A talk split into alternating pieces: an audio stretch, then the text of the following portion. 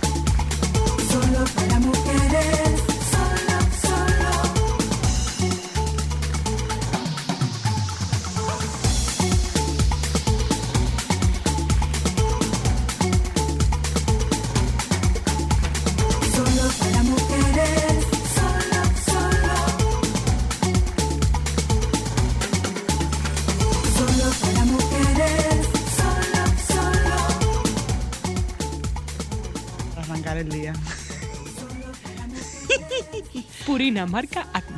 Claro. Señor. Saludos, oye. Buenas tardes. Buenas tardes. Es un chiste muy chulo entre Entero. nosotros, perdón. Jefa, yo estoy preocupada. Ay, ¿tú sabes Con lo que está pasando en el Saludos, Reino Unido. oyentes, Ay, buenas, buenas tardes. Saludos. Hola, Milán, ¿cómo estás? Mujeres. Buenas tardes. Hola, Hasta ¿cómo tú estás saludando. ¿Cómo les va?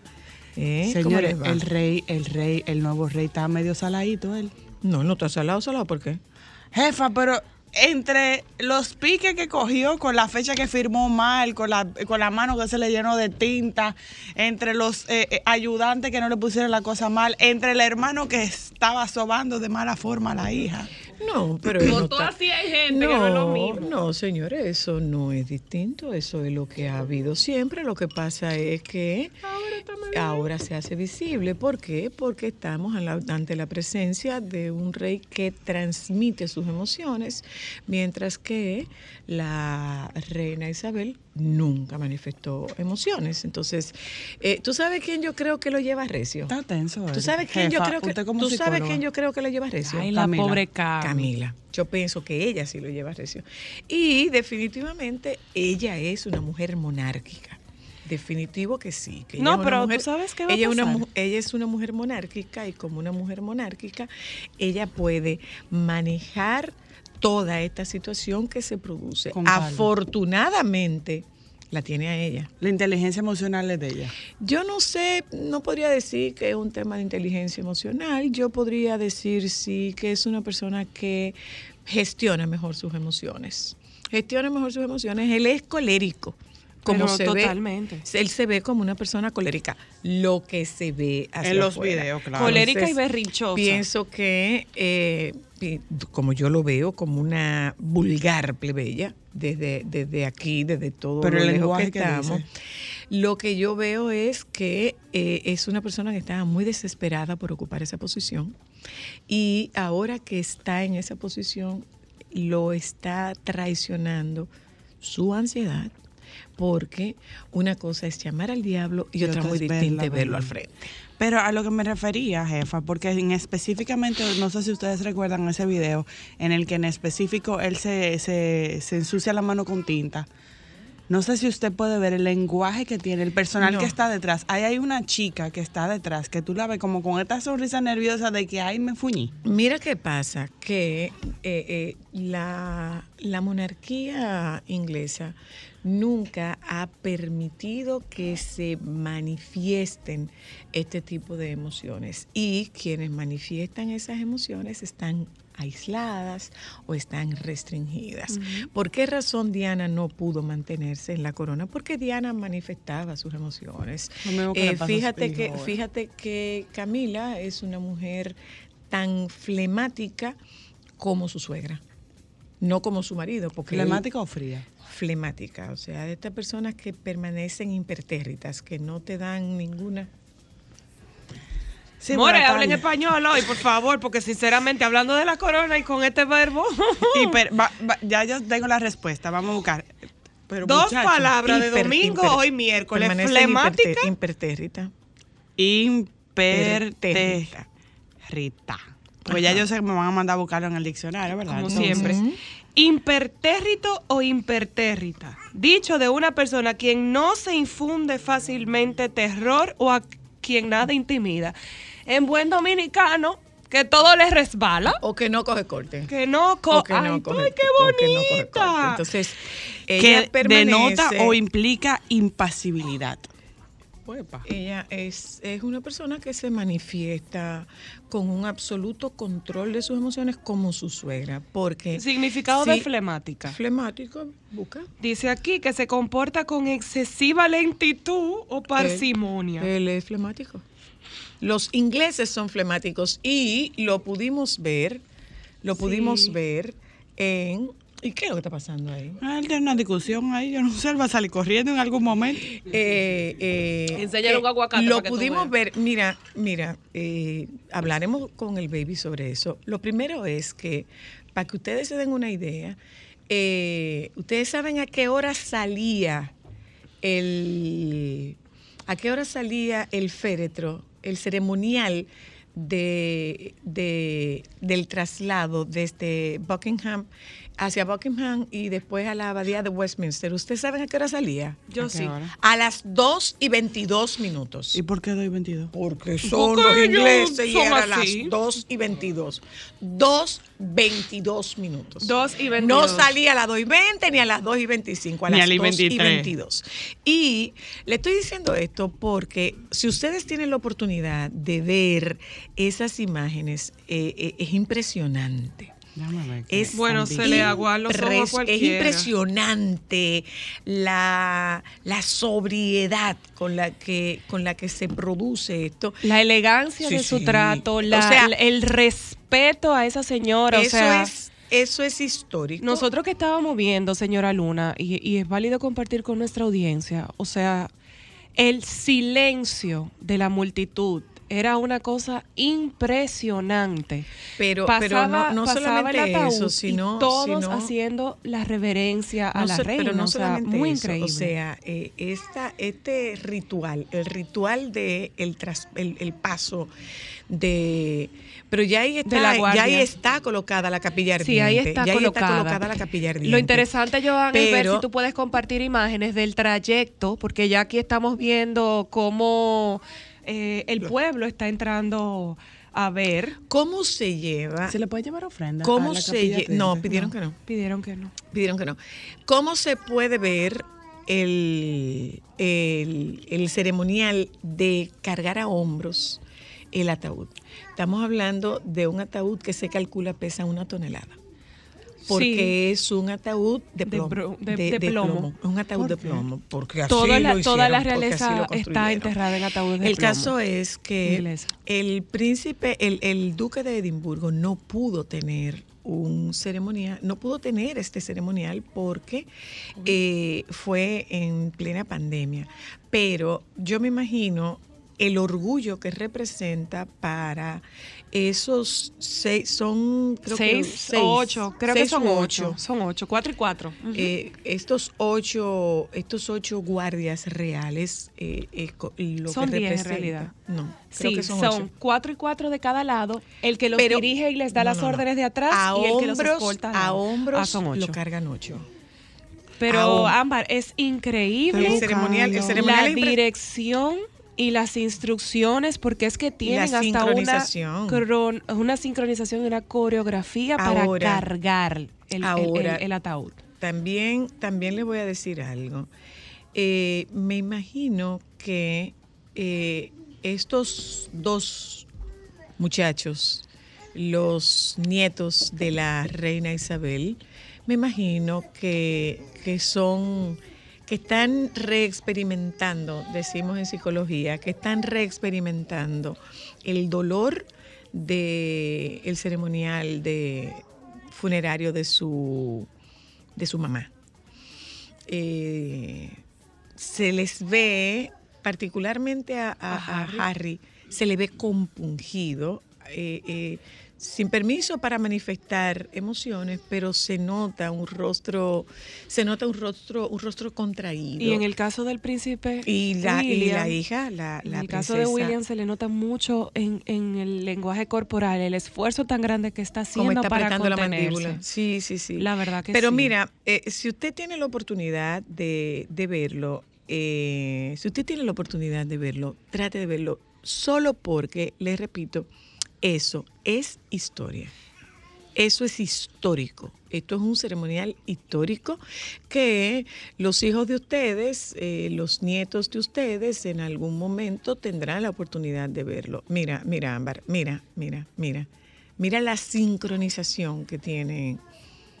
O sea, Mira. estamos viendo, yo no sé si ustedes pueden ver. Eso es lo de la llegada de. Los pies, cómo ellos mueven los pies al mismo tiempo, cómo caminan al mismo tiempo, eh, la lentitud de sus pasos y el esfuerzo físico de cargarte. Señores, estamos hablando de un ataúd de plomo. O sea, Pero es también eh, eh, lo que significa. Mira, ahí no tiene la corona. No, porque es en- eso es en Edimburgo. ah, sí, es en Edimburgo. Eso es en Edimburgo. Claro. Eh, lo, que es, lo que esto significa para esos guardias. Lo que eso significa para esos guardias. Pero si usted tiene la oportunidad, pues trate de verlo. Eh, nosotros vamos un momento a publicidad, compartimos con ustedes qué es lo que tenemos de qué es lo que tenemos de contenido para la tarde de hoy. Hablamos con el, hablamos con el baby. Ay, mira quién están ahí. Pueden entrar, pueden pasar adelante. Eh, eh, hablamos del primer corte de pelo con Patricia Sedano y hablaremos de poliomielitis en niños con la doctora Sara Mota y las secuelas de la poliomielitis en adultos. Nos vamos a publicidad, esto es solo para mujeres, como hoy es miércoles, vemos al baby. Ya volvemos.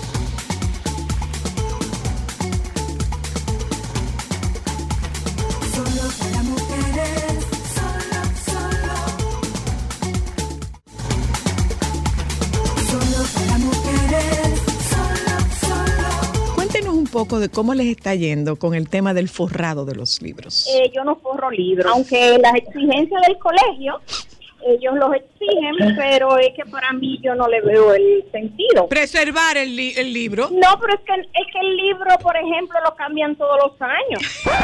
Aló. Dime, mi hija, Eh. Mi hija va a una librería, me eligió seis papel de regalos diferentes, Ajá. ¿verdad? Encima de eso hay que mandar a hacer un, un label con el nombre Ah. para que no se extravíen con otros niños Y tú pones el forro adhesivo. encima del papel. Y te va bien. Te resulta Eh, fácil. Eso, eso es con abanico Una vez- bueno, ya yo tengo un máster. Hola. Usted debe de, de- de entender que hay gente que nacimos con dos manos izquierdas para las manualidades. No hay forma que yo haya forrado un libro y que no me haya quedado como una hoja seca. Buenas. Adelante. Soy la, a mi hijo me mandan una lista como con 10 cuadernos. Ajá. En el primer intento dañé 5.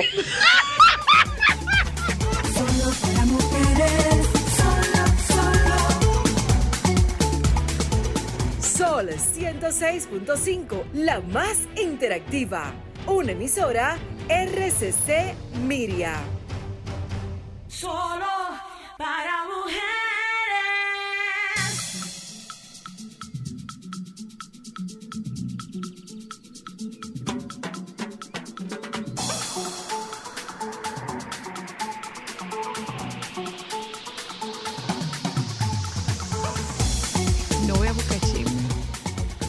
No voy a buscar No voy a buscar Y chisme. menos después de esa frase que él te No voy a buscar chisme, José Llano. No voy a buscar chisme. No, no. Podría. No, jamás. Perfectamente Por bien, pero ¿por no, no voy a buscar mira, mira, chisme. Ese, ese nieto tan bello. ¿Cómo tú vas a buscar chisme? Eso sí, él no te está haciendo caso, sí, a la toronja. Él está enfocado. Mire, mire, mire. Enfocado. ¿Cómo fue, Joan? Chicos, ¿cómo ha ido? Hoy no me puedo levantar.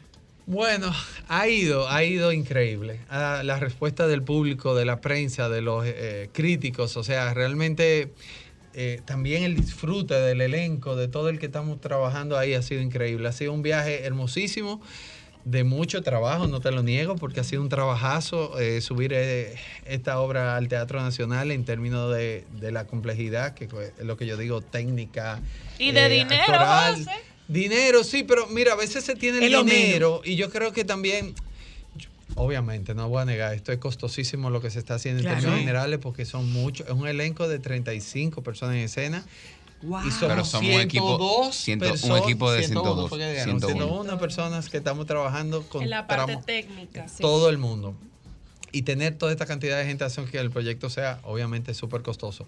Pero independientemente de eso, también ha sido un gran reto porque yo tenía siempre como objetivo que la gente viera que en este país se podía hacer lo que uno quisiera. Porque aquí hay talento suficiente y no solamente el talento que se para ahí a, a defender el proyecto y a- con tanta dignidad, sino también a los que están detrás que hacen que el talento brille haciendo lo que hace. Entonces, súper contento en esa ¿De parte. quién es el vestuario?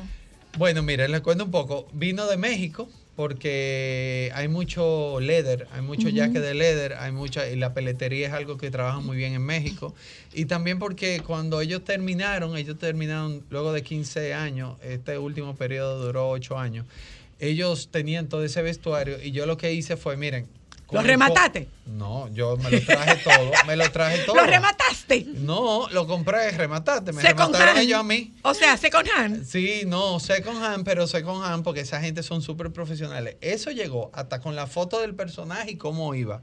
Eh, son, es una industria que trabaja muy bien Ah, México. qué bien. Y yo, entendiendo el poco tiempo con el que contamos aquí para hacer las cosas y que obviamente, como te dije, hay un trabajo de peletería importante, yo me traje todo, pero sí es la verdad que yo aquí trabajamos una parte para hacer lo nuestro, es decir, personajes como cada personaje tiene cosas que no vinieron de allá, que nosotros le hicimos para darle ese toque distinto. Y yo creo que la gente ha dicho maravilla en términos generales del vestuario. ¿Y ustedes están contentos? Contentísimo. ¿Y por qué a ti te pusieron a bajar tanto libra de peso, mi niño? ¿Cuál fue la razón? ¿Causa, motivo, circunstancia? Si quiere ver el musical. Bueno, mira, ¿Cuál es la fíjate, razón, causa, hay, que, motivo, hay que decir circunstancia? la verdad también. Yo estaba un poco pasado de libras realmente al principio, porque me había ido a, viaje, a un viaje a Disney. Pero que- tú eres, tú, tú eres vegetariano, ¿tú, eres- tú eres vegan o tú no eres vegan? Yo fui vegan por un por, por tres años. Lo ya- soltaste. yo lo solté, pero yo soy Javier. yo soy híbrido. Yo soy híbrido, a mí me encanta la comida vegana realmente. Lo que pasa es que me encanta también la pizza y un buen día me como una carne. Ok. Pero el caso es que mi, mi, mi personaje sí ameritaba que, que, que, que tenía que estar delgado por lo que por su adicción, eh, Mm. por lo que le sucede en, en la obra, para no ya delatar un poco de- del personaje. Entonces yo me lo tomé como un reto personal y yo dije, yo me voy a involucrar 100% en este proyecto y, y quería rebajar 30 libras y fueron 41 al final. Pero, Sí, pero también, pero, sí, pero también pasa una cosa, que eh, tu, tu, tu trabajo en escena, me imagino que te debe tumbar un par de libras por, Sí. por, por función. Yo me acuerdo cuando yo hice Amanda, señores, Sí. ustedes no, no tienen registro de eso, pero cuando yo hice Amanda yo perdía dos y tres libras Sí. por Sí. función. Sí, Eso y- me- eso y pasa. el, Eso y me el pasa. papel de él es el papel más dramático, es el que más cambios sufre en la obra. Entonces, ese cambio no solo se ve en el personaje, sino físicamente se nota en el personaje. Entonces, yo ese papel ameritaba ese esfuerzo de Javi. La verdad es que yo particularmente eh, entiendo que eso es lo que hace un actor, prepararse para el papel. Y eso fue lo que hizo Javi. Una pregunta, chicos, ¿quién ha sido la gran sorpresa? ¿Sabes cuál es? Los nueve los nueve protagonistas del musical ha sido la gran sorpresa. Yo digo-. Y las yo pepas, decía, ¿tú no y las pepas, no, pero yo pienso que tener un Sí. elenco que le prende el foco a su compañero en un ambiente como este, yo me le quito el sombrero. Este es un elenco Es verdad, increíble. que cuando sale Juan Luis, estamos todos aplaudiendo a Juan Luis. Cuando sale Javi, todos atentos a Javi. Cuando cada uno de ellos, ese, esa Ahí falta sí. de egoísmo, yo creo que esa bondad que hay en el musical se nota porque tú te La pena que no vas porque tienes paciente el viernes. Pero, Pero, Cristal, ya falta aquí, mi Ah, exacto. Entonces, Le damos el la que a bondad- las ocho la- y media, la- a las ocho y media. a las ocho Sí, y ocho y media, media, realmente tú te das Te da cuenta de lo que es el compañerismo, el tener un, un elenco. ¿Cómo que yo lo voy a hacer? No, Porque yo que los quiero- viernes- Mira, muchacho, mira, la- muchacho. José, mira. La- el Ay, como- te voy a decir algo. Tenemos café, va. Espera, te voy a decir algo. Sola. ¿Quieres un Te damos café Nosotros hemos tenido oportunidad de estar en muchos musicales, pero de verdad, de verdad, ah, yo te lo tengo que decir por mi experiencia. Este musical es demasiado especial. Pero además Toca- es que yo particular y personalmente crecí con Mecano. Ah, la pues. y lo bueno es que aparte de que tú disfrutas de la música de Mecano, no necesariamente la música de Mecano, es, es La la, energía. historia que cuenta el musical es tan especial, es tan linda, o sea, tú tú te tú, tú lloras tanto, pero tú te ríes tanto, tú te sientes tan feliz, el mensaje es tan poderoso que de verdad, de verdad este musical es un musical que todo el mundo tiene que ver. Ven acá y no hay posibilidad eh, De de reposición y si va a pasar con la versión República Dominicana de itinerar por otros países. Diantre, la única que lo ha preguntado. Es que- eso Mi amor, es, pero- la- Eh, Eso es, yo peleo contigo, pero al final yo tengo que aguantar tu boche. Oye, No, va- no van a itinerar, bueno, Cari, no te cuento, nosotros sí, eso, no, bueno, yo compré todo, yo, de hecho, todo lo que ven en el teatro está en posesión mía, un almacén que Y va tengo que para su guardar. Eh, porque todo, yo al comprar la producción, yo no tenía opción de devolverla porque ellos no le iban a volver a hacer, entonces el acuerdo fue de compra. Entonces, una de las cosas que yo estoy viendo, qué posibilidad es de sacarlo el De musical fuera de aquí, itinerar. Obviamente es un proceso de ajuste de derecho, porque ya yo solo tenía aquí, pero habíamos hablado de otros países. Ok. Y volver a retomar esta conversación a ver si lo hacemos. Obviamente. José quiere que primero pensar- terminar aquí. Quiero terminar. Esto, sí- esto me ha drenado a mí, esto porque es. Tienen ener- muchos meses, claro. muchos, muchos meses, detalles. muchos recursos, mucho tocar puertas que se abrieron, muchas que no se Que no abrieron. se abrieron. Gente que decía que su plan de mercadeo no contemplaba en apoyar la cultura. Gente que apuesta y gente que no, José, sencillo. Y hacer esto en un país donde no hay una ley o hay una, tú sabes, que Que permita. se fue para otro lado. que se- claro, Que esos porque fondos se fueron para otro lado. Entonces, Gracias. eh, nos tenemos que ir siempre con esa taquilla que tenemos que vender para poder Claro, cubrir. Y eso lo sabe todo claro, el mundo. Eso no es-. Entonces, todo eso hay que ponerlo Y, sobre la y- y mesa. una cosa como productor, José, eh, se habló, nosotros cuando, cuando estábamos en, en- en pleno cierre por pandemia, tocamos el tema de qué iba a pasar con el mundo del espectáculo, que cómo, cómo iba a ir eh, reincorpor- o cómo iba a ir incorporándose. Y lo que nos dijeron los productores era que se iba a ir incorporando, pero que iba a ser muchísimo más costoso de lo que era prepandemia. Eh, y por esto la taquilla iba a ser más costosa. Claro, es que todo es más costoso, porque todo, todo, todo, esto, todo. esto, esto porque pasa que, ah, pero es que está muy cara. Es que todo se disparó. Pero no solo está muy cara, también. no me refiero vemos- al tema de ustedes, sino a lo que está ocurriendo con la Con taquilla en No, sentido general. Lo que está pasando con la cuesta 10 taquilla en sentido general. Un concierto de un artista que viene, la más barata cuesta 10 mil pesos. 10 mil pesos. Exacto. Y yo te voy a decir algo. Eh, tú ver todo el derroche de tanta gente trabajando. O sea, yo siempre digo, se van fuera, pagan sus 200 dólares en Yo no y estoy vienen aquí. cuestionando eso. Sí, Lo que estoy es buscando una explicación de por qué podría ser costosa. O sea, quienes formaban parte, quienes están en, en el mundo del espectáculo como productores, vaticinaban que esto iba a pasar. Sí, pero es que, que los sí. costos iban a ser más elevados. Y además, una cosa de la que yo creo que es la dignidad del sector. Cuando digo dignidad del sector, es que yo no construyo un musical pagándole Tres pesos. lo que no merezcan mis actores Claro. o lo que ellos entienden que es su valor de su trabajo. Totalmente. Y yo realmente he tratado de ser lo más justo posible con todos, porque yo creo mucho en eso. En la, yo, mira, yo hago otras cosas. Esto no es mi fuente y principal de ingresos. Yo tengo otro trabajo que hago. Pero para mí es muy importante que todo el mundo salga contento y feliz de lo que está haciendo. Esta gente han entregado el alma. Mira, Juan Luis vive en Nueva York, es un actor que estaba en Off-Broadway, acaba de hacer una obra, es dominicano, talentosísimo, me lo traje porque era el Guillermo que necesitaba eh, eh, el, el papel, o sea, el que necesitaba la obra. Akari está en Los Ángeles, también vino para únicamente para la obra. Akari no hace musicales hace Ocho años ya. ocho años. Pero que son, vetera- Sí. son, son Pero veteranos en, su en el área profesionalidad de ellos, al igual que los que están aquí, que no están hoy aquí en la entrevista, es increíble. Entonces tú te vas a un proyecto seguro de lo que tú estás presentando. Claro, Los claro. costos están más altos porque la vida está más cara para Todo, todo, el Pero mundo. además de ser el vaticinio, Claro. iba a ser más caro. Claro. Eh, en principio, porque el aforo iba a estar reducido. Entonces, tú no podrías tener teatro Ajá. a capacidad completa, sino a mediana capacidad.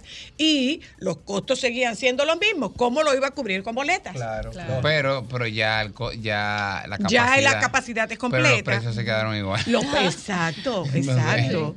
Dime, Juan. No, yo quería decir que con respecto a lo que José Llano dice, que a mí me llena de orgullo trabajar con un productor que no es una persona artista per se.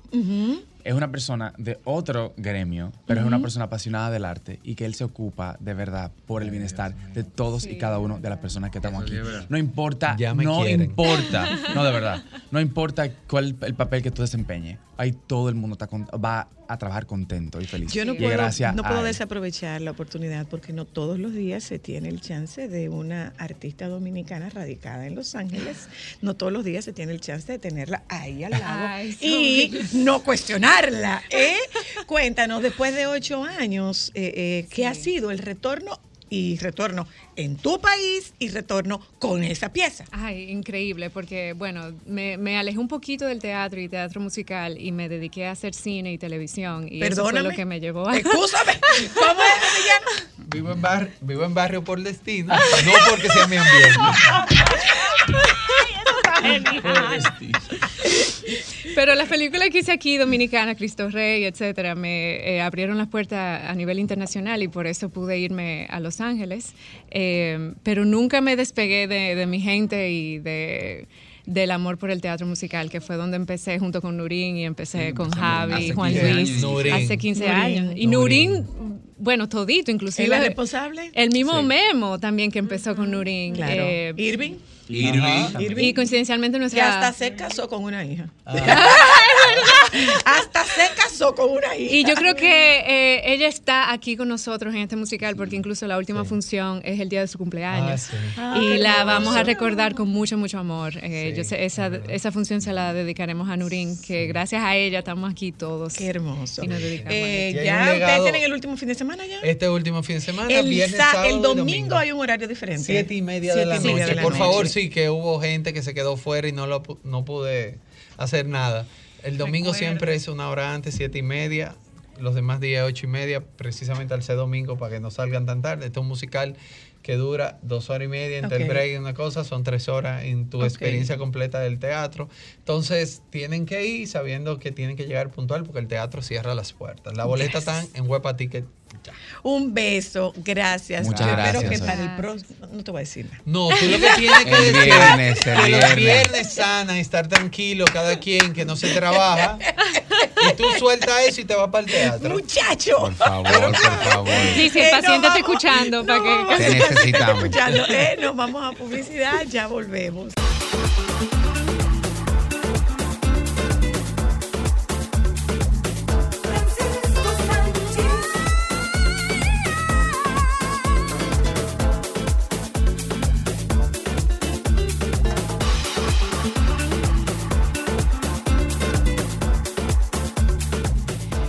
Hola, baby. Hola, buenas tardes. ¿Cómo está? ¿Cómo estás tú? Viendo ahí que está el luchador irlandés de artes marciales mixtas, Ah, sí. Conor McGregor, que Ajá. está aquí porque Ajá. va a hacer una película. Oye, Joan, oye, Joan, baby. Ahí lo vimos. ¿Cuándo tú lo viste? Tú sabes que lo que pasa que allá los programas y los talentos de los programas dañan a eh, la, la deja- ¿cómo será que Al le personal técnico. A la parte técnica, sí. Los dañan porque los hacen les dan mucho protagonismo, los mencionan y ellos creen que son figuras. Ay, no, Después a de Joan no. A Joan no. Ay, pero ahorita él me salió con una, una ah, no, fue muy decente, ¿verdad? Eh, tengo que reconocer lo que no se pasó. Pero no lo digo por ellos, lo digo por otros.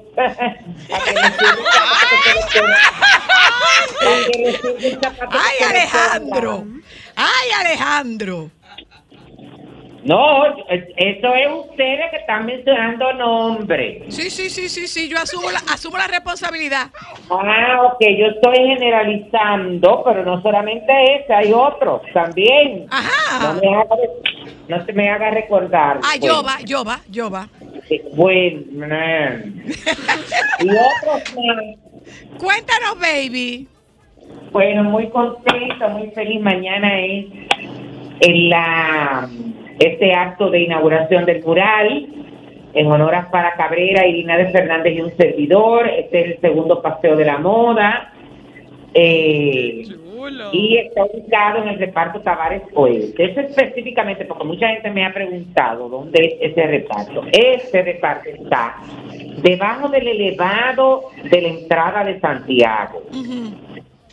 Entonces, ahí, debajo del elevado, en una de las paredes, eh, colocaron unas banderas. ¿En qué dirección, baby? ¿En, en- ¿Hacia la entrada o hacia la salida? No, no, no, es que hay que entrar a Santiago, darle la vuelta al patrón Santiago, Ok. a la rotonda, e irse por debajo. Ok.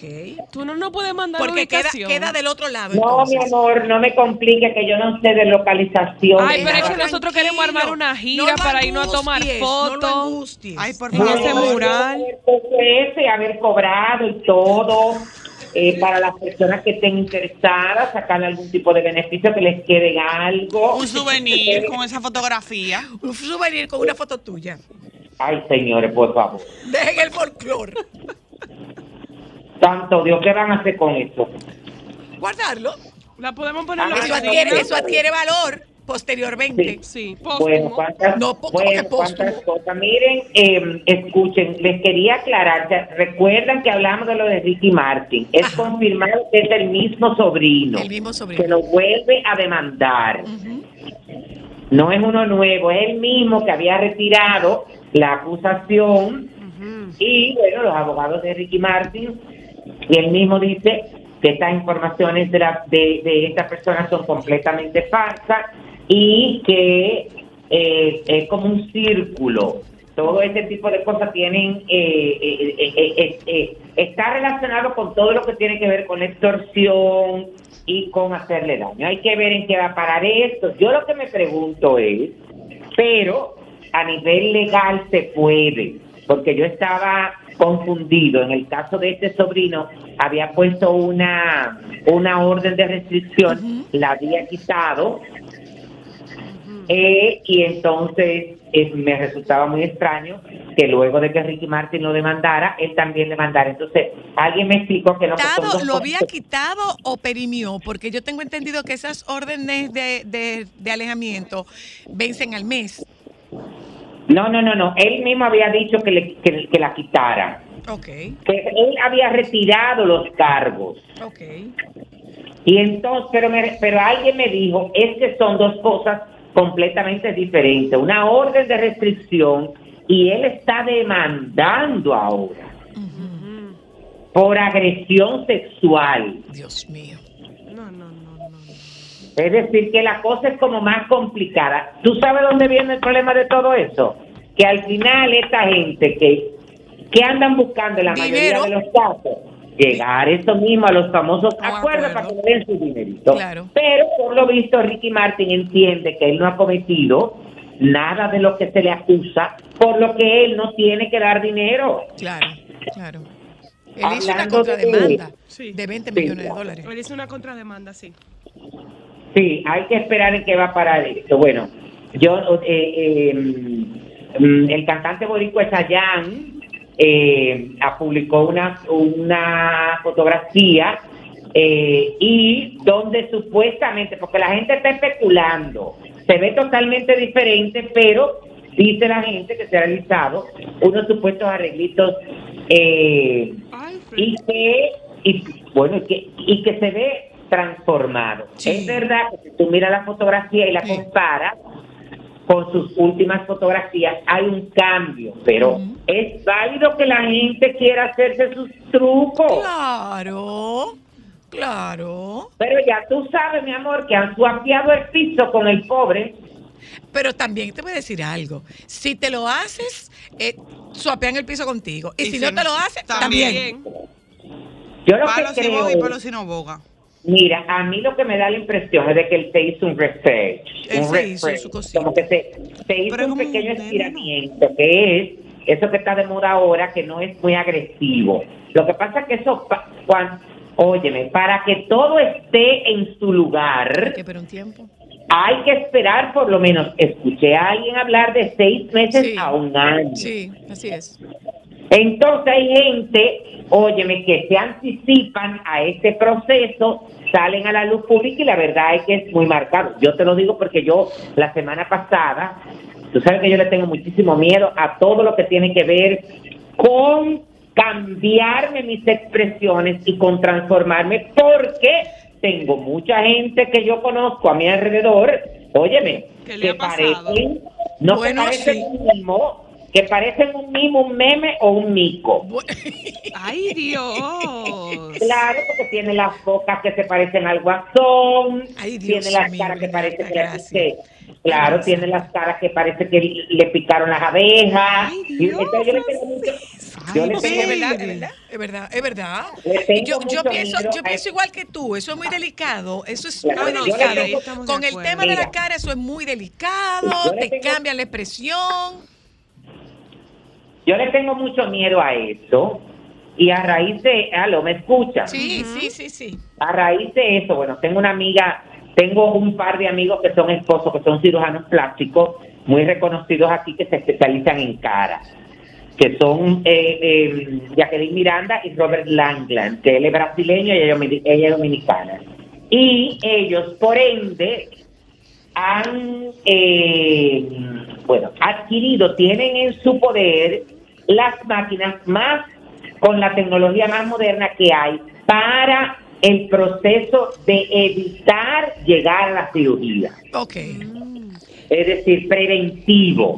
Tienen una máquina, bueno, que yo fui a la presentación hace unos años, de láser que trabaja muy profundo hacia eh, el músculo. Es decir, el láser es tan potente, óyeme, que, que pasa muchas veces hasta el hueso, por irse más allá, que se llama se llama Ulterapi, ellos hace mucho que querían hacérmelo, y me lo hice hace como, hace como una semana, y la verdad es que eh, yo estoy empezando a notar porque la gente que está cerca de mí me dice, tú te hiciste algo.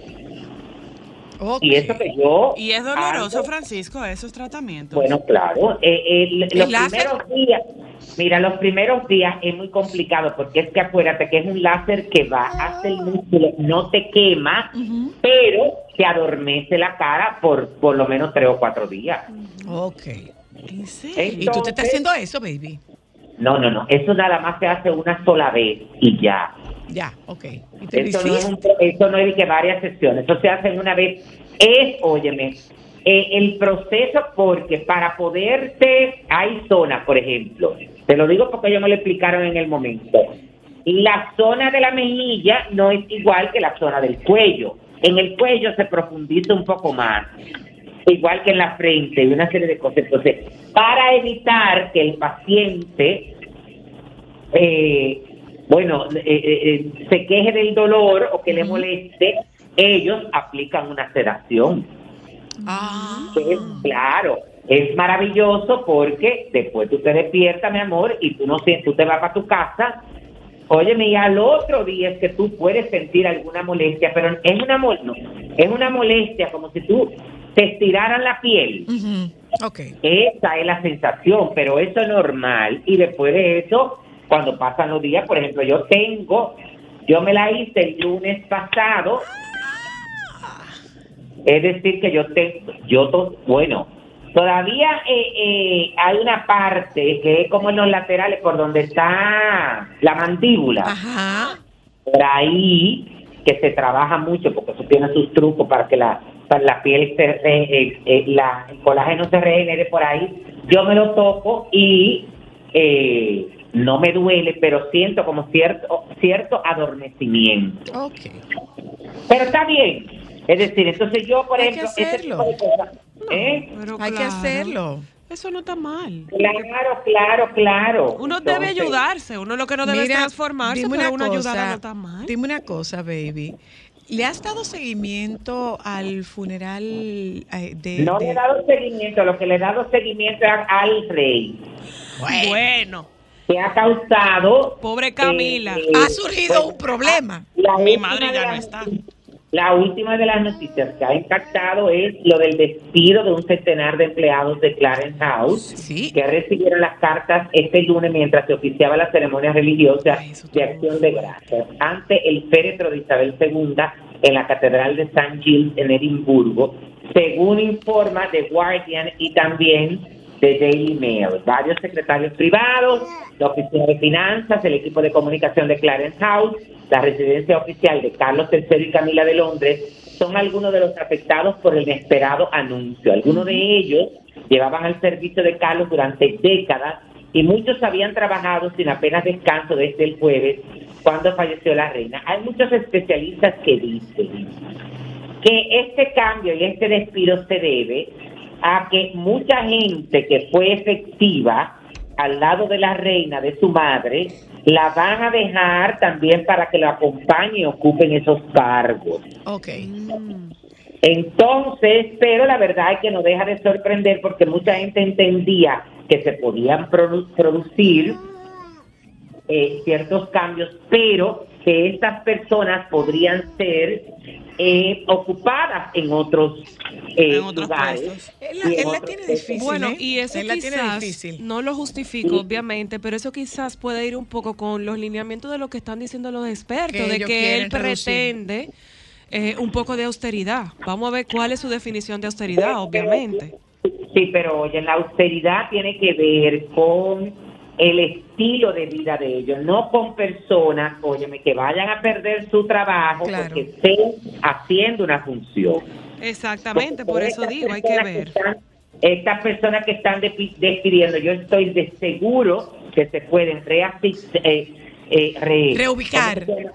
Eh, reubicar, Reubicar. o a- con, con el príncipe, nuevo príncipe de Gales, con Guillermo, o con él mismo. Entonces, eso es por un lado. Por otro, estamos hablando de que eh, hay un tres días después del incidente del tintero durante su proclamación Carlos protagonizó un nuevo berrinche como la gente dice esta vez por cuenta de una pluma que soltaba tinta mientras eh, firmaba en el libro de invitados en el castillo de Halsey Row durante su visita a Irlanda del Norte. No puedo soportar esta maldita cosa se le escucha decir al contemplar con fastidio cómo la pluma le ha manchado los dedos. La frustración empezó cuando antes eh, él, cuando un ayudante le informó que era 13 de septiembre y no 12 porque él había puesto 12 de septiembre Ajá. y pregunta, ¿es 12? Bueno, y él, él le dijeron, no es 13. Oh Dios, he puesto mal la... fecha, fecha. Ahora, el, bueno, he puesto mal la fecha. ¿Y dónde está ese cosa? Baby, pero tú viste la cara de la muchacha que estaba atrás de él mientras Bueno, ah, él No, hacía ese no, berrinche, como no ella no sabía qué hacer. Hasta, hasta la misma cara de Camila. De Camila. Sí, de la Bueno, vergüenza. amor, eso es un tema de, eso es un tema de eh, adultos mayores. Eso es un resabio de un adulto mayor. Bueno, honestamente, yo solamente te digo que ojalá a todo el equipo de comunicación le den mucho acetaminofén para los dolores de cabeza que le esperan de ahora en Señor, adelante. sí. Bueno, Bueno, y otra cosa que también ha hablado mucho, eh, que la gente está hablando mucho, y para que tú veas las cosas de la vida, esto se hizo viral por una joven que lo tuiteó, es lo de las manos y los dedos de Carlos. Ay, sí, que es un Hay una de usuaria de Twitter, hay una, hay una usuaria de Twitter que publica eh, las manos de él y le pone, ¿alguna vez se han fijado en los dedos de Carlos? pero Y son, esto alarmó a todo el mundo. Entonces, hay chicken muchos especialistas porque la verdad, la verdad es que sorprende. Hay un eh, Gareth Knight, que es un profesor titular de la, univers- de la Universidad de Chester, eh, le dice a uno de los medios de comunicación que detrás de esos síntomas puede haber un montón de causas. Algunas eran más probables que otras. La más posible es el edema o la retención de líquido. El edema es una afección en la que el cuerpo comienza a retener líquidos en las extremidades, normalmente en las piernas y los tobillos, pero también en los dedos, lo que hace que se hinche. En este sentido, tranquiliza a los británicos porque explica, el edema es una afección común y afecta sobre todo a personas mayores de 65 años, ya que la capacidad de controlar los líquidos está más limitada. Para ver si esta es la causa, habría que presionar el área hinchada durante unos 15 segundos y ver si provoca una depresión en el área. Otra de las posibles causas de la inflamación podría ser artritis.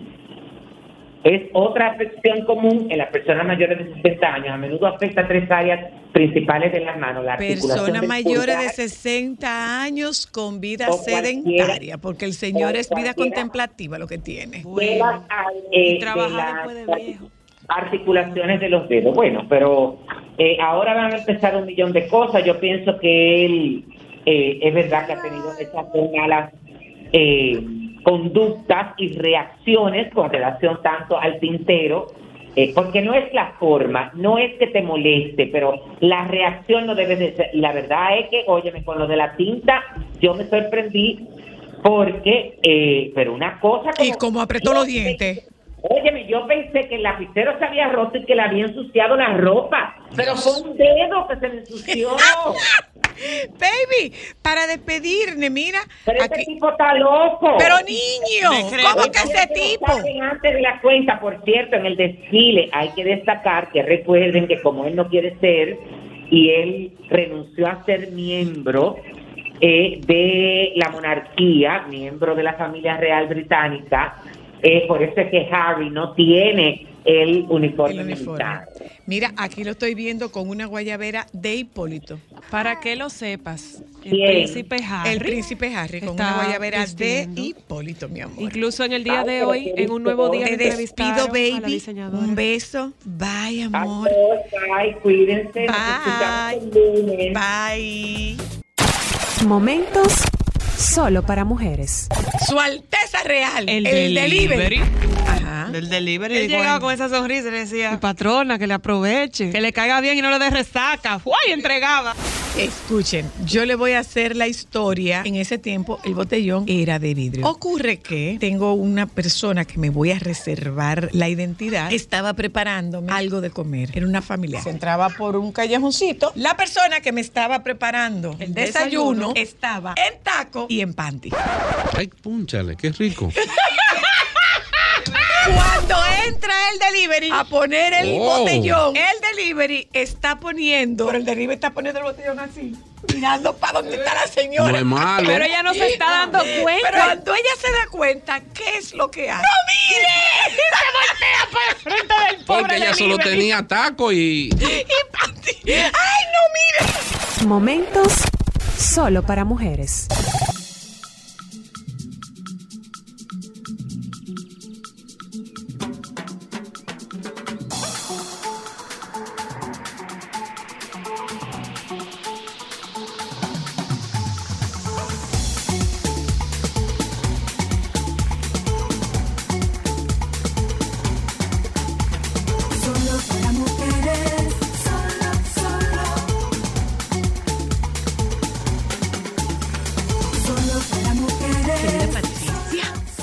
Sedano, la responsable de esta cabellera. Y de estas, de estas, estas, de estas cabelleras y de esta cabellera. de ese señor. Una cosa, Patricia. Una cosa, Patricia. Pregunta número Vamos a hablar de los mitos que hay detrás del primer corte de cabello. Entre otras cosas. Le daña el cabello. No. Sí, le quita no, el rizo. No, no. Déjenme concluir. Que si tú le cortas los cabellos antes del año, los muchachos no hablan. Así que no pueden gatear también. Que no Ah, gatean. ah. Doctora, mire, usted será Pero todo lo pediatra que- que usted quiera, pero, pero infórmese. mínimo son Los pichones de se que le están pariendo el cabello antes del año no hablan. Yo lo que había Dice la escuchado. sabiduría popular. Yo lo que había escuchado es que tú le dañas el cabello. Que si tiene mala mano se le daña el cabello. Que si tiene el cabello con rizo en la punta y tú le cortas el cabello se, le pierde el rizo. Y se le va la fuerza. Exacto. Todas esas, la verdad que sí, todos esos mitos están bien arraigados. Porque Claro. Desde, desde antaños yo he escuchado eso. Pero la verdad que no. Hay una parte que, que no es cierta, sobre todo, por ejemplo, lo que no es cierto aquí es que si tú cortas el cabello, te va a crecer va- más. No. No es verdad. No, no es verdad. Lo que sucede es que cuando tú lo cortas y nivelas eh, la masa o el grosor, crece parejo y se ve más. Porque en- eh, sobre todo en el caso de los bebés. Ok. Porque vamos, vamos al principio. Eh, una de las de las cábalas es que el cabello se le va a transformar. Y realmente el cabello comienza en una etapa temprana en la gestación, creo que a partir del quinto mes. Y ese cabello viene muy fino, empieza a crecer. Como, como tiene sus fases el cabello, pues cuando nace se detiene y entra, entra en una fase telógena, se le llama, que es donde cuando el, el crecimiento del cabello hace un reposo para luego Pero claro. Pero claro para que el cabello luego empiece a crecer. Lo correcto es cortarle el cabello después de los tres meses, porque la función de ese cabello es resguardarle el calor que él, él necesita Y que se va por la, por, la, cabeza. temperatura corporal que se va por la cabecita y realmente la función del cabello es como un abrigo. Y no es necesariamente, y te lo pregunto porque me acuerdo de Mateo, que el primer corte se lo hicimos a los tres meses. Exacto. El cabello de un bebé en la barriga cuando nace no necesariamente es el mismo cabello que él va a tener el resto de su vida. No, porque está en un proceso. acuérdate que somos hormonas y entonces esas hormonas van transformándose.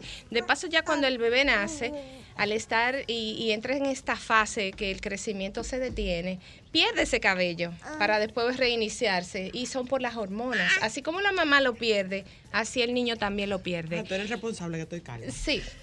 y entonces el cabello vuelve y se reinicia. ¿Por qué a los tres meses es lo idóneo? Porque ese cabello al estar acostado eh, no se oxigena y entonces Claro. se cae con más rapidez Claro. y empieza a tener huecos. Y esos huecos pues realmente desnivela un cabello que está muy fino y se enreda. Entonces ya a los tres meses se entiende que la temperatura corporal eh, está más Está regulada. adaptada, regulada y entonces ya uno lo nivela a un mismo largo y se ve más cabello. Pero realmente la, el rizo, lo- la forma, la textura que va a tener es genético. Córtaselo para que se le ponga más grueso el cabello. Sí, sí, es así que se, que ese es un mito, pero realmente es que tú lo ves crecer parejo y el cabello al estar uniforme, no indistintamente con diferentes largos, tú lo ves más fuerte. Patricia, pero cuando ya ¿existe sí. algo parecido a tiene buena mano? ¿Sabes qué? Yo, yo siempre me río mucho. Doctora, ¿qué pasó? Tiene buena mano. ¿Existe algo similar a eso? Bueno, mi amor, eso para mí es como también un mito. Pero la gente insiste que sí, que hay una mano, que te, que una energía que hace que el cabello crezca más. Y, pero, pero sí Pero- hay una relación con el tema de la luna. Eso Ahí sí, hay Ahí relación. sí, porque hay una gravedad. Y nosotros el cuerpo es un 80% agua. Entonces, cuando, cuando hay luna llena, cuando hay... eh, las fases de la luna tienen que ver mucho con la gravedad de la Tierra y con el agua de la Tierra. Fíjate que en luna llena eh, la La marea está muy sube, alta. la marea sube. Y está muy alta. ¿Por qué? Por la gravedad. Entonces, la recomendación no es que te corte el cabello en luna llena. Sí, que te lo cortes porque es más fértil. Ustedes sabían, fértil ustedes sabían que el 24 de junio. Ay, santo, pero mínimo será que una, una cosecha de arroz. Ustedes sabían Así que el es. 24 Oh. de junio, el 24 de junio, que es el día de San Juan, Así es. es. el día ideal para cortarse el El cabello. y que te de- busque. Ese es el día del De sol, el verano. 21, el solsticio Ah, de... pero lo que se dice es que es el 24, el día de San Juan, y que te busque una mujer embarazada. Para que te Para que te crezca los cabellos. ¡Claro! ¡Claro! Son mitos, son mitos, pero la verdad la gravedad se incide. Ahora, cuando tú lo cortas, el cabello se uniforma eh, y viene creciendo con una misma longitud y visualmente se ve más. Eso es, es así, un- es aunque un sea efecto fino, visual, visual. es un efecto Una visual. pregunta, Patricia, porque estamos hablando de corte, pero en el caso, por ejemplo, de los bebés, que regularmente las mamás utilizan los productos genéricos que se consiguen en bebés, farmacia. sí. ¿hay alguna línea en específico que tú recomendarías para lavarle la cabeza a un bebé?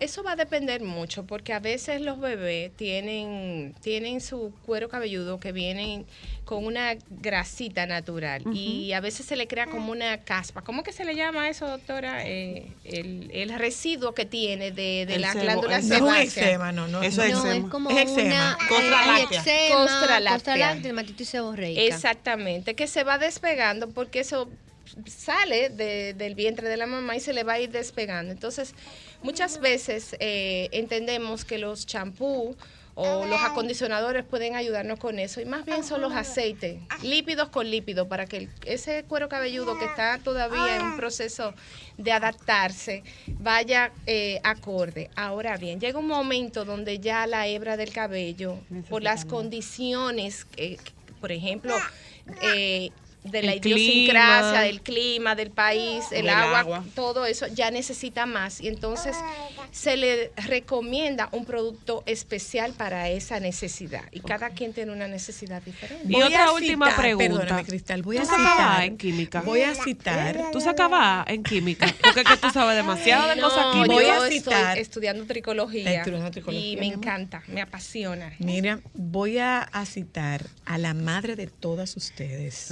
a doña Daisy. Así es. Doña Daisy decía, dice, doña Daisy dice que eh, el tiempo de cortar el cabello de un bebé, de una niña sobre todo, es cuando ellas no pueden decir que no. Y porque ya después ellas van a decir que no. Entonces, eh, tocamos un tema y es el de los de las niñas que no les gusta peinarse, que para ellas y para ellos, porque este es el caso de Mateo, que bueno, yo peiné a Mateo porque eran las fotos del colegio y cuando lo intenté peinar al otro día me dijo las fotos ya pasaron. O sea, ya no me peine más. Nieto de su abuela. Las fotos ya pasaron. Y eso que su madre gasta un dinero en productos. entonces, Patricia, es un tema de qué hacer con los niños a los que no les gusta cortarse el cabello, a los que no les gusta peinarse y cuál es, si existe una técnica específica para desenredar el cabello de los niños. Claro que sí. Lo más importante es identificar ese, ese tipo de niño que viene ya con un cabello que tiende a deshidratarse. Por ende, cuando pierde humedad, el cabello se enreda. Es importante saber que el cabello es una fibra como una tela y tiene que usar los productos adecuados. Entonces lo idóneo es que mientras los niños no hablan o no saben lo que quieren, uno mantenerlo a un largo promedio, que no se le enrede, porque se le va a enredar. Pero nosotras las mamás somos muy románticas. Ese rizo cuando él nació tan bello y pasan tres Ay, años. yo quiero que ella lo pobre- tenga largo, no se lo voy a cortar porque no le va a Y crecer rápido. Porque se le enreda y el niño lo que no quiere no es el cabello largo. Es que lo eh, desenrede. O, corto, es que le duele cuando se lo peina. Entonces sí hay, hay técnicas y hay cepillos especiales. Bueno, ya la tecnología de los cepillos se ha desarrollado de una forma que hay un sinnúmero de cepillos para evitar eso. Entonces los niños, por Pero ¿cómo ejemplo, se Mateo, recomienda? Ajá. Mateo, que es un, todavía es un niño pequeño, cuatro años que tiene. Cinco va a cumplir el mes que viene. Cinco años, Dios mío. No te equivoques, Patricia, que Ay, con ay, mucho ay, orgullo ay. dice Pero que son eh, eh, cinco. ellos dos tienen un cabello completamente diferente. Totalmente. Totalmente diferente. Totalmente diferente, aunque vienen de la misma madre, eh, los genes son así, es una lotería, es un sorteo que tú no sabes cómo es que va a salir. Y va a traer de, no necesariamente de los padres inmediatos, de sus antepasados también. Desenredo de Pero- abajo hacia arriba, desenredo desde arriba hacia abajo, en cuánto divido el Lo cabello. ideal es comenzar por las puntas. Las puntas. No, el instinto es entrar el cepillo a la raíz y se nos atasca, pero duele. Entonces, la sensibilidad que tiene un niño es la misma que tiene un adulto. Entonces, ellos rechazan eso, el dolor.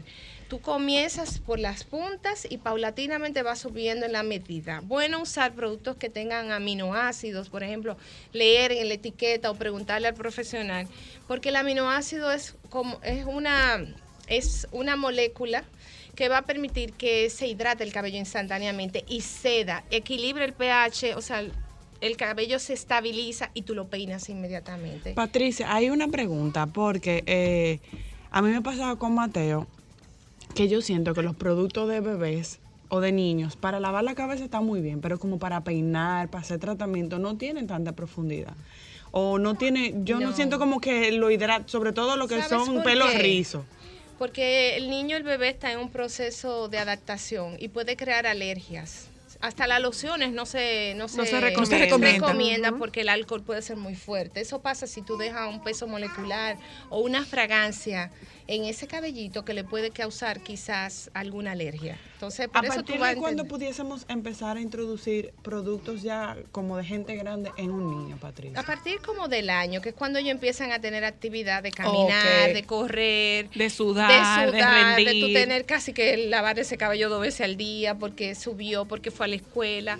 Ya cuando empiezan a tener actividad, mientras están sentaditos en la casa, pues ya uno tiene más control y el cabello no se deshidrata tanto. Entonces, pues, Gracias. de nada. Profe Patricia. Pachi, gracias, profe Patricia. Eh, la Señora, próxima vez, dejen- señora, dejen que ella, sus hijos, esa tricología, señora. eh, tri- Tricología. tricología. Pero dejen que Eh, ella tenga el placer de cortarle los cabellos a sus Ay, por niños. La por próxima favor. Yo lo visita, amo. sí, definitivamente. La próxima visita de Patricia tocamos el tema de la, de la tricología. Perfecto. Eh, sobre todo por cómo nos hemos visto afectadas por el tema de COVID y la caída de cabello. Sí, eh, y, es interesante porque uno desconoce mucho, mucho acerca del tema, de hasta cómo tú manejar eh, los ingredientes que tienen los productos en determinados momentos, sobre todo después del COVID. Gracias. Patricia. Y ya para en último, Por favor, comparte los teléfonos para la gente que quiera hacer ¿Te cita Claro, ¿usted sabe el teléfono de, Me la- lo de- sé. de salud? Y que sorprendentemente. Me lo sé, hice mi tarea.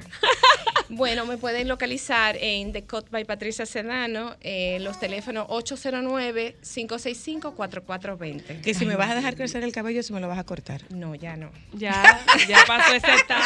Ya logramos, ya logramos lo, que, queríamos. Nos vamos a publicidad, regresamos de publicidad, hablamos de polio a propósito de lo que está ocurriendo en Nueva York, eh, que podríamos hablar de un rebrote. Sería ese el término específico. ¿eh?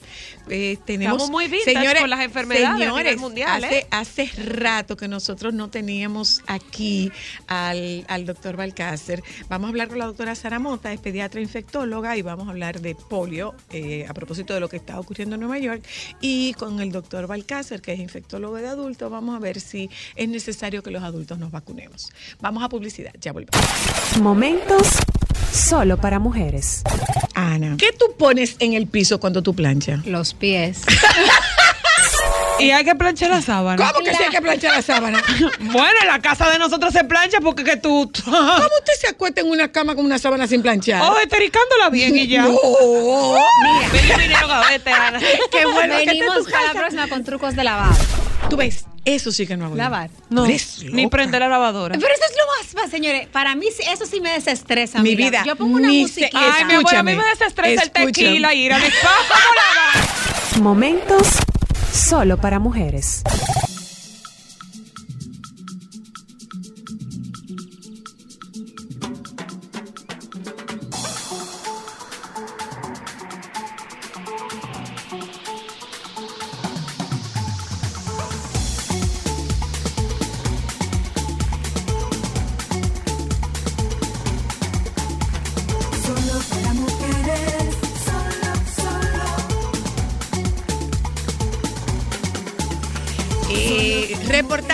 Audiencia, Flori Enríquez.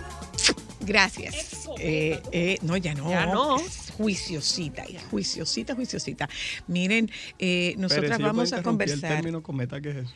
Ah, no, era una, era una, intermitente. una, pa- una compañera nuestra del botánico que aparecía como lo cometa, pero ya no, no, no, no, eso es juicioso, eso está ahí todo el tiempo. Ellos va todos los días.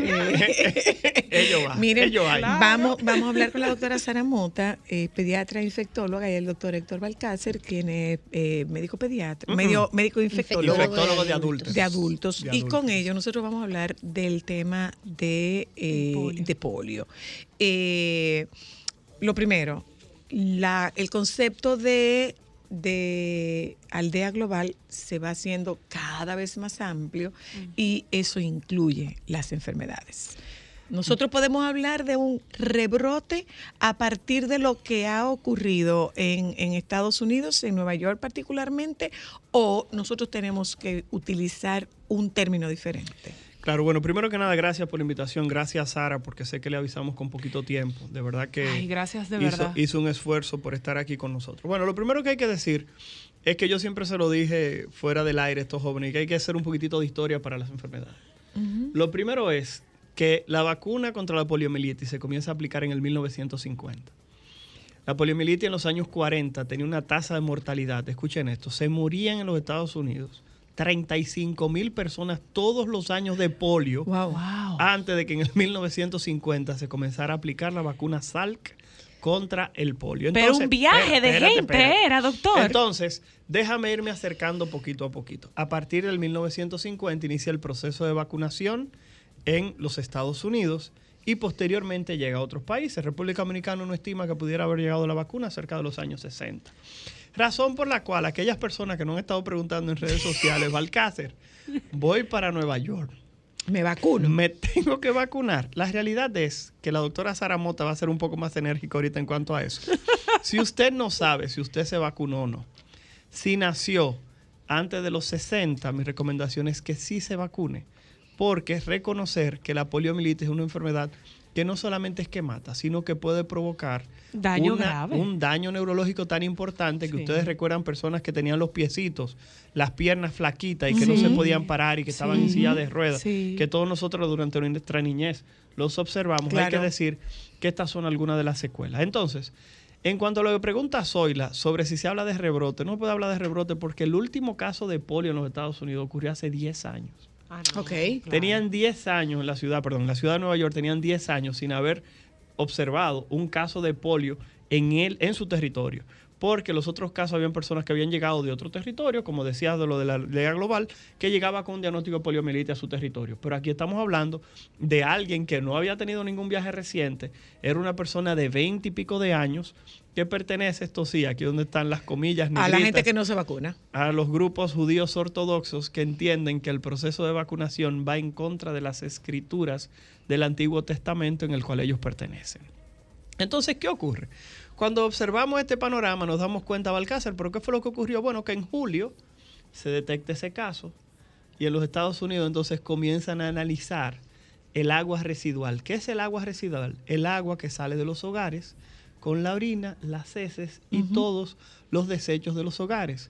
Y oh sorpresa, en cinco condados del estado de Nueva York aparecen esas aguas residuales la presencia del virus de la poliomielitis. Y eso salió en la prensa. eh, Sí, justamente. pero el problema es el siguiente. Esas aguas residuales pudieran en algún momento, como ha ocurrido, en cualquier accidente, mezclarse con las aguas de algún acueducto y tener un brote mayor. Pero eso significa también que tú tienes un grupo de personas por ahí circulando con el virus de la poliomielitis, excretándolo a través de las heces. Que no lo sabe. A través de la saliva, a través de las secreciones nasales y pasárselo A a, otra personas persona. susceptibles que tienen el siguiente inconveniente.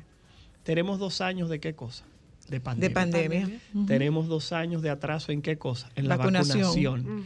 Fíjense como la Sociedad Dominicana de Pediatría tiene una campaña Para que pongan al día para los que se coloquen al día las vacunas a los niños. Asimismo, el Ministerio de Salud Pública también. ¿Por qué? Porque estamos hablando de que el no tener un esquema de vacunación completo te lleva a ponerte en susceptibilidad Y a tener enfermar. consecuencias mayores, doctor. Exactamente. Entonces, Entonces, ¿qué entonces, pasa? en todo caso, doctora, los Este niños, caso, los niños están más, más protegidos. Bueno, Aquí se- la desprotección es, es adulta. No. No, la susceptibilidad es universal si el esquema de vacunación no está, Está completo. Se estima o uno percibe que los niños pueden estar más protegidos al tener un esquema completo. Exacto. Por ejemplo, Una pregunta, por ejemplo, perdona, perdona. Sí, a- antes de la pregunta, vamos a poner un ejemplo puntual con personas de aquí mismo. Por ejemplo, Mateo tiene cinco años. Ajá. Si tiene un esquema completo de vacunación Ahí al día, él pregunta. está protegido. Ok. Pero Milán. Milán. pero Milán no, porque tiene cinco, Cinco meses, y apenas tienes dos dosis. Entonces, si nos vamos Ah, a y el esquema completo son cinco, dosis. Y yo que quería- deben pasar en cuánto tiempo? Eso quería Las cinco preguntarle, dosis. ¿cuánto En los tiempo primeros cuatro años de vida. Ah, Pero que falta, si tú por alguna razón, yo siempre le pongo a los estudiantes la situación de una pareja que tienen un niño de dos meses, se dejan, la, la muchacha se va para, para su campo, a lo, al año él la, la recupera y entonces el niño llega con un año y dos meses después sin ninguna vacuna. ¿Qué, hacemos? Porque el niño que va, por ejemplo, como estos es fácil, pero cuando tenemos niños que están fuera, ¿cómo se hace? Entonces, vamos a fijarnos simplemente en el número. Yo debo tener cinco dosis de vacuna que están comprendidas en lo siguiente. Hay tres primeras dosis, que son las dosis iniciales, y luego dos refuerzos, que se colocan, en el caso de los niños, se colocan dos, cuatro, seis meses, luego un refuerzo al año y medio y luego un refuerzo a los cuatro años. Ok. Sí, yo soy una... Estas son Ahí está completo. Inyectadas. En el caso de los niños que se vacunan a nivel eh, del, del Servicio Nacional de Salud, en los vacunatorios públicos, reciben una primera vacuna oral y luego, re- Todas las perdón, otras- una primera vacuna inyectada y luego reciben las otras orales. El doctor explicaba muy apropiadamente que la Espérate, vacuna... Sara, perdón. déjame, déjame interrumpirte por algo.